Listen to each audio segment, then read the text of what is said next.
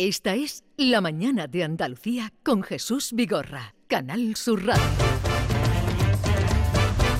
Con Luis Lara, comandante, viaje con nosotros. ¿Qué nos cuenta hoy, comandante?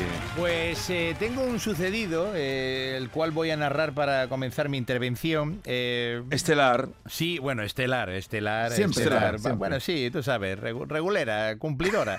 Eh, en la escuela, eh, en la escuela, pues el profesor, eh, a ver niños, eh, tarea para mañana. Cuando, cuando vengáis mañana tenéis que traer de casa construida una frase con que incluya la palabra posiblemente, ¿eh? para ver si tenéis claro el significado. ¿eh? Hoy hemos dado eh, varias palabras para que conozcáis su significado y voy a centrarme en la palabra posiblemente. Una frase donde esté la palabra posiblemente. Todos los niños se fueron para su casa y al siguiente día pues llegaron a clase. Bueno, la tarea que os mandé ayer eh, vamos a comprobar que la habéis llevado a cabo.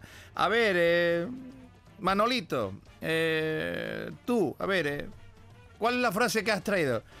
Y dice Manolito, esta mañana mi madre ha tenido que ir a la plaza a comprar puerro y apio eh, porque probablemente va a hacer puchero.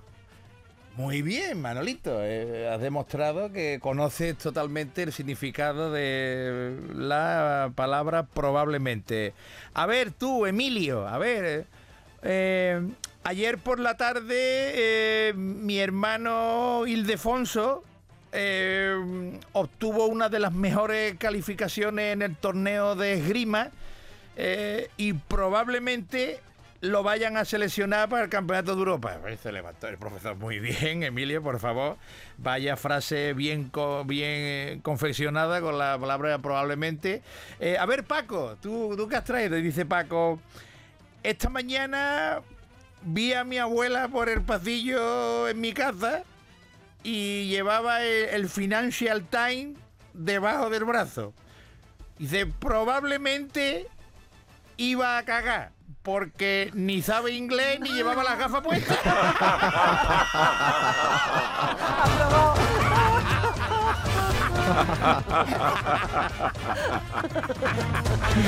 Muy bien, Paco, muy bien también.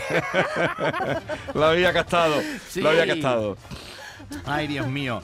Mira, un, un- un abogado, un abogado, Jesús y compañía, un abogado, eh, un romance tuvo este abogado con, con su secretaria y al poco tiempo, pues, quedó embarazada la secretaria y el abogado, pues, que no, no quería que su esposa se enterara porque estaba haciéndolo eh, a escondidas, pues Obvio. le, le dio a la secretaria una suma de dinero cuantiosa y le pidió por favor que se, que se fuera a, a tener al niño a Italia. ¿eh? A- Lejos, que- lejos. Sí, vete lejos, por favor, vete a Italia. Y la secretaria le preguntó, bueno, ¿y, y- y cómo voy a hacerte saber cuándo nazca el niño? Y le dijo el abogado, hombre, tú tan solo, tan solo, niña, envíame una postal y escribe espagueti al dorso, ¿eh? y no te preocupes, yo me encargaré de, de todos los gastos. ¿eh? Muy bien, Pasaron, pasó el tiempo, pasaron seis meses y una mañana la esposa del abogado pues lo llamó al bufete, toda mm, exaltada, y le dice, Paco, que, que ha, ha llegado, ha llegado, ha llegado una carta, una postal muy rara de Italia. Y la verdad es que no entiendo lo que significa. Claro, a Paco, pues, pues, se le pusieron la, la, garganta o agobiado. Dios mío, mi alma llega. Y, y- y dijo, "Eh, espera que llegue a casa y ya te lo explico. Total, cuando llegó, cuando llegó Paco a casa, pues leyó la postal y nada más leerla se cayó al suelo. fulminado, vamos, le, le pegó un, un chungo, le pegó un pipi herbe y se cayó al suelo. Y entonces pues llegó una ambulancia y se lo llevaron. Y, ya en el hospital, pues cuando mm, recobró un poquillo la conciencia y eso, de, el jefe médico pues se quedó hablando con la esposa y, y le preguntó a la esposa, "Oye, oiga, eh, qué es lo que eh, le ha pasado a su marido, eh, para que haya tenido este percance de salud. Es que ha sido, no, no, no, no nos lo explicamos todavía cómo le ha podido dar, que estaba a punto de, del ataque cardíaco. Y dice la mujer, pues mira, eh, esta postal eh, la leyó y se cayó al suelo. Y lee el médico y pone la postal. Cinco espagueti, tres con salchicha y armóndiga y dos con armeja. ¡Ay, Dios mío! ¡Qué menú más sustancioso! A ver, un momentito. Un, un momentito, comandante, que Manolo Casal, nuestro gran Ay, Casal, nos va a dar bre- breve crónica de lo que a- ayer aconteció, Manolo, en el Hola, Falla. buenos días. Buenos días, Jesús. Buenos días, Luis. Mira, Manuel, ayer fue la quinta función. Allá.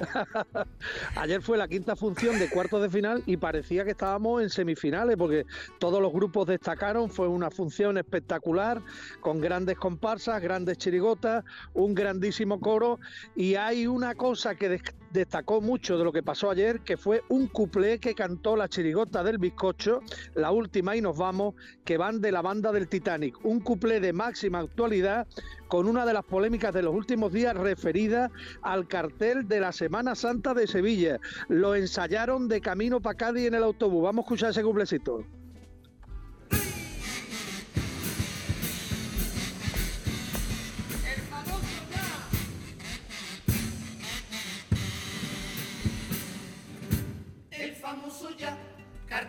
La Semana Santa.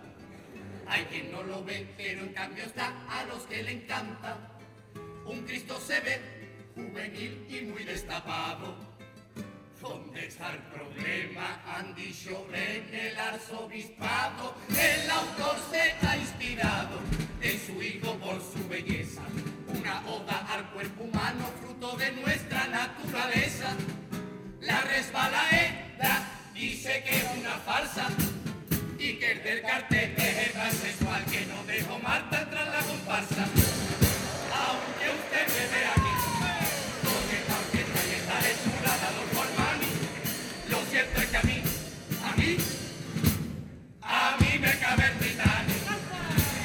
Eso es lo que tiene el carnaval, introducir el último acontecimiento, ¿no, Manolo?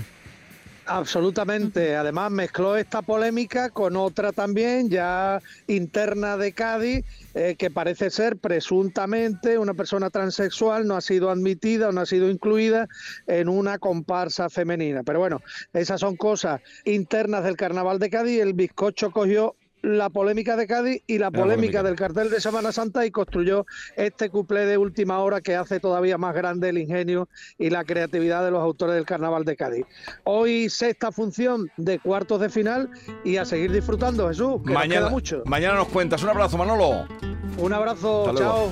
Eh, comandante, uno cortito. Pues mira, eh, un colega que, que- fue a un hospital psiquiátrico, un hospital psiquiátrico para ver a un amigo y, de repente iba este andando por el pasillo y ve venía un médico corriendo con, con la cara blanca descompuesto, perdido. Se- Señor, caballero, caballero, salga usted inmediatamente corriendo, que viene un, un- un hombre, un enfermo que, que está aquí metido. Por favor, vaya usted corriendo, que, que viene uno por el pasillo con unas tijeras que dice que a todo el que tenga tres huevos se los corta. Que a todo el que tenga tres huevos se los corta.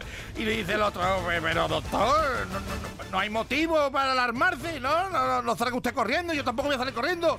Yo tengo dos huevos y dice, sí, lo que pasa es que primero los corta y después los cuenta. Adiós, comandante. Un abrazo grande. Adiós. Adiós a todos.